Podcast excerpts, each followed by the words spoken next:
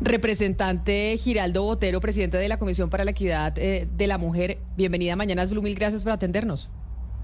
Muy buenos días, un saludo muy especial a ustedes, a Sebastián, un saludo para toda la audiencia.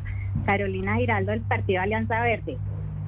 Eh, doctora Giraldo, representante, la, la buscamos mucho porque desde hace rato venimos eh, intentando poder hablar con usted para saber qué es lo que ha pasado en esa comisión, porque ya se va a cumplir casi que un año sobre esas denuncias muy delicadas y lo que siempre nos pareció a nosotros es que ¿Cómo podía ser posible que los congresistas que estaban ahí en el, eh, en el legislativo no se hubieran dado cuenta de esto y no hubieran dicho nada? Sobre todo porque aquí mi compañero Oscar Montes decía, quienes hemos eh, hecho reportería en el Congreso de la República no nos sorprendieron las denuncias de Gustavo Bolívar, porque sabíamos que eso pasa allá y que es muy común que eso suceda. Y por eso pasa frente a las narices de los congresistas y no se ha hecho nada ahora que se creó la comisión y pues nos parecía importante saber cuáles son los resultados, qué sabemos. Bueno, yo les cuento. Por un lado existe la Comisión para la Equidad de la Mujer del Congreso que existe desde hace muchos años. Esta es una comisión bicameral que trata varios temas de participación política de las mujeres, de no violencia y que el año pasado, eh, cuando estaba de presidenta María José Pizarro, creó el protocolo de atención a víctimas de violencias de género dentro del Congreso. Y eso es lo que eh, fue realmente novedoso en ese momento con todas las denuncias que, mm, se hicieron públicas. Eh, muy buena pregunta y muy importante. ¿Por qué? Porque necesitamos que la gente siga denunciando. Sí, es cierto, en el Congreso, el Congreso es un lugar de relaciones de poder, por excelencia, por naturaleza. Y por supuesto que si se dan situaciones como esta, necesitamos que se sigan denunciando. Entonces, ¿qué pasa? Hay unas denuncias que se han hecho públicas, hay unas denuncias, un total de nueve denuncias, un total de eh, cuatro personas que fueron denunciadas. Estos casos eh, ya recibieron atención psicosocial, están de hecho varios de ellos en la fiscalía. Eh, yo no puedo decir, digamos, hablar, revelar quiénes son las personas, de qué se trata, eso no me corresponde a mí. Recordemos que aquí hay una información reservada pero los casos muchos ya están en la fiscalía.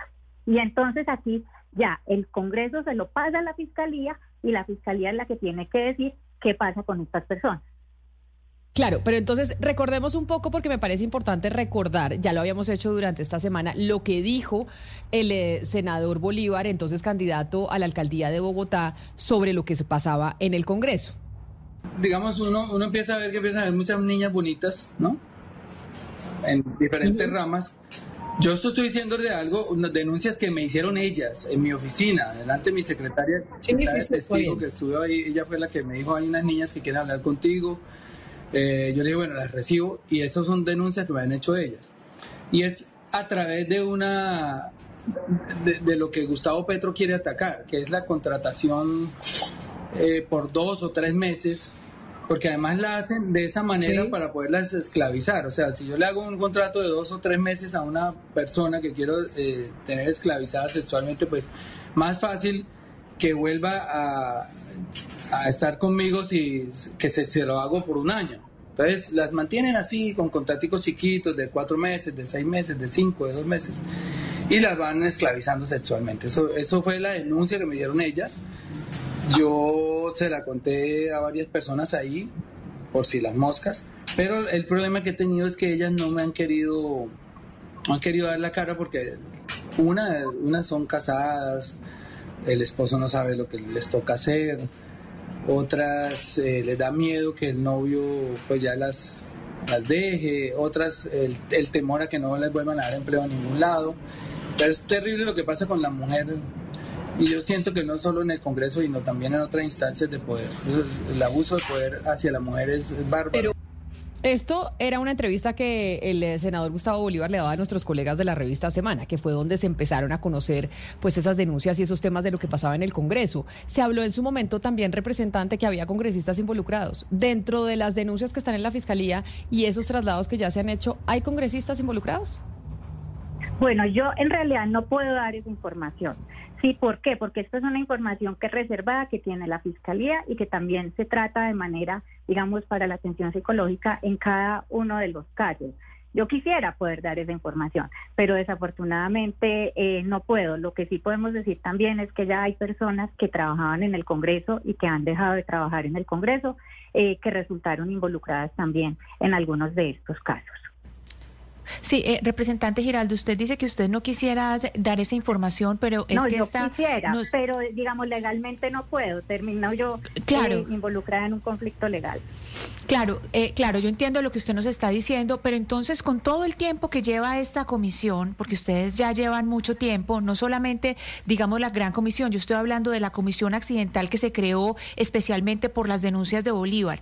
Después de todo este tiempo, ya es hora de que hubieran tenido algún resultado. Es que hay órdenes de la Corte Constitucional de implementar eh, protocolos. Entonces uno aquí dice, ¿qué es lo que está pasando? ¿Están protegiendo a alguien muy grande o, o qué es lo que pasa? Entonces, la petición de nosotros que yo entiendo que usted nos diga que tiene ahí eh, un peligro de, pues de, publicar información que es, que es reservada, pues es la impresión, le voy a decir sinceramente, desde afuera es que están protegiendo a alguien es que se está protegiendo a alguien porque llevan demasiado tiempo y no tiene presentación, que todo este tipo de denuncias que se hacen en empresas privadas o en empresas públicas de inmediato salen nombres y en el Congreso, qué cosa tan rara, en el Congreso sí nunca se sabe de ningún nombre. Bueno, eh, yo en realidad espero que no se esté protegiendo a ninguna persona. De todas formas, de parte mía y de parte de la comisión, no estamos protegiendo a nadie. Eso tiene que quedar absolutamente claro. Les cuento, yo vengo trabajando estos temas de equidad de género desde hace mucho tiempo. Yo fui concejal en Pereira y fui la promotora de la política pública de la equidad de la mujer que no existía. Y todo el tiempo hemos estado viendo cómo esas rutas de atención a mujeres víctimas de violencia de género funcionan mal en nuestro país. Y desafortunadamente, y yo he tenido para esto reuniones en la fiscalía también, Desafortunadamente, muchas veces el boquete está en la misma fiscalía porque no logran identificar claramente cuando se trata de una violencia de género, porque entonces incluso en los casos más graves, que son los casos de feminicidio, eh, en esos casos eh, muchas veces ni siquiera queda catalogada como feminicidio ese crimen. Yo creo que aquí, y es muy importante el llamado que ustedes hacen y que ustedes le hacen a la opinión pública, nosotros seguimos trabajando en el tema, eh, tenemos en este momento algunos, digamos, dificultades de orden administrativa que tienen que ver con el protocolo, en donde también, por ejemplo, organizaciones como ONU Mujeres nos dice es importante hacerle una revisión al protocolo para que esa ruta de atención quede absolutamente clarificada. Nosotros tenemos, digamos, todo el compromiso para hacer tanto la revisión del protocolo como mejorar los temas que tengan que ver con atención, pero aquí también hay que decirlo, esto se trata de un sistema de justicia que es más amplio, que incluye también el hecho de que en la Fiscalía es importante avanzar en estos casos. Representante Carolina Giraldo, explíquenos un poco la mecánica pues, de estos protocolos y de estas tareas pues, que se iniciaron hace un año. Es decir, más allá de lineamientos, de ideas, de mandatos éticos y políticos, ¿qué funcionarios se necesitan para que esto funcione? Supongo que eh, tocará contratar o ya contrataron, no sé, abogados, psicólogos. ¿Se necesita de ese tipo de fuerza de infraestructura para que el protocolo funcione? Sí, así es, y es, y es muy pertinente la pregunta, de hecho. Eh, ¿Qué pasa? El protocolo cuando fue creado en el Congreso de la República no había personas, digamos, encargadas de hacer la atención. Y de hecho hay un debate jurídico, legal, administrativo acerca de si el Congreso de la República debe realizar la atención o no. Y eso, aunque hubo unas personas, un par de personas contratadas específicamente para la atención, eh, una vez nos entrega María José Pizarro la mm, la presidencia de la comisión, pues evidentemente yo hoy digo, bueno, aquí se necesita, al área administrativa, aquí se necesitan personas que sigan haciendo las tareas del protocolo. Ahí entonces empiezan algunas áreas a decir, sí, estamos de acuerdo, otras áreas administrativas a decir, aquí lo que vemos es que el Congreso no debería hacer eso. Entonces en este momento estamos en ese periodo que es de transición, que estamos solucionando, estamos haciendo lo posible por solucionarlo, viendo que ha habido también algunas dificultades de carácter administrativo. No somos los congresistas quienes contratamos, esto hay que decirlo. Hay unas áreas administrativas en el Congreso que se tienen que encargar de esto. Eh, y entonces ahí es donde también hemos tenido eh, unas dificultades. Estamos planteando alternativas. Una de las alternativas, ¿cuál es?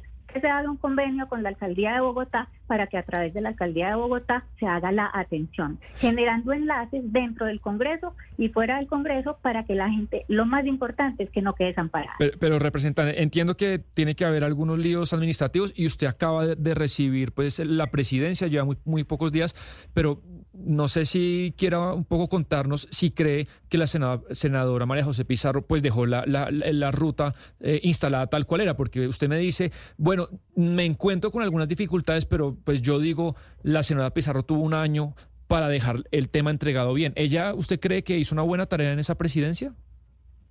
Yo creo que ella hizo una buena tarea. Yo creo que todas las mujeres que asumen, miren, esta es una comisión, la Comisión de la Mujer, que es interesante. ¿Por qué?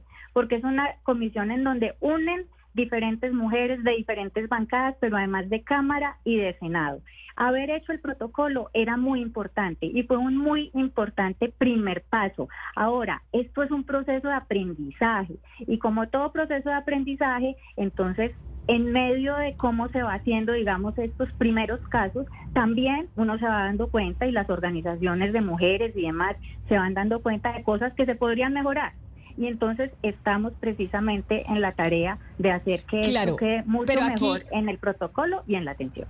Pero aquí hay una cosa que tenemos que diferenciar, representante, y que no podemos confundir, y es que está la Comisión de Género, que existe desde hace rato, aparte de las denuncias que haya hecho el eh, entonces senador Gustavo Bolívar. Pero acá se generó y se creó una comisión accidental para estudiar esas denuncias. Y esa fue la rueda de prensa que se hizo con bombos y platillos, diciendo en el Congreso de la República si le ponemos eh, atención al tema y acá vamos a dar resultados y todo se queda en bombos y platillos y en ruedas de prensa y no se sabe nada. Esa comisión accidental que se, que se creó, se tiene que cumplir el mandato de esa comisión accidental. Y entiendo, corríjame usted, que hoy por no sé si coincidencia o porque así lo querían, usted preside las dos cosas, tanto la comisión de género como la accidental. Con la accidental, ¿qué pasó? No con la de género, con la accidental que se creó exclusivamente para estas denuncias. Bueno, la comisión de género es una comisión que, legal que está creada, como bien lo decías, desde hace años en el Congreso. La comisión accidental efectivamente se creó el año pasado y es una resolución, digamos, de, de los presidentes tanto de Congreso, de Cámara como de Senado, en donde se dice ahí específicamente eh, que María José Pizarro es la presidenta de la comisión y que, digamos, la comisión se va a encargar también de estos temas del, del protocolo, de la generación del protocolo.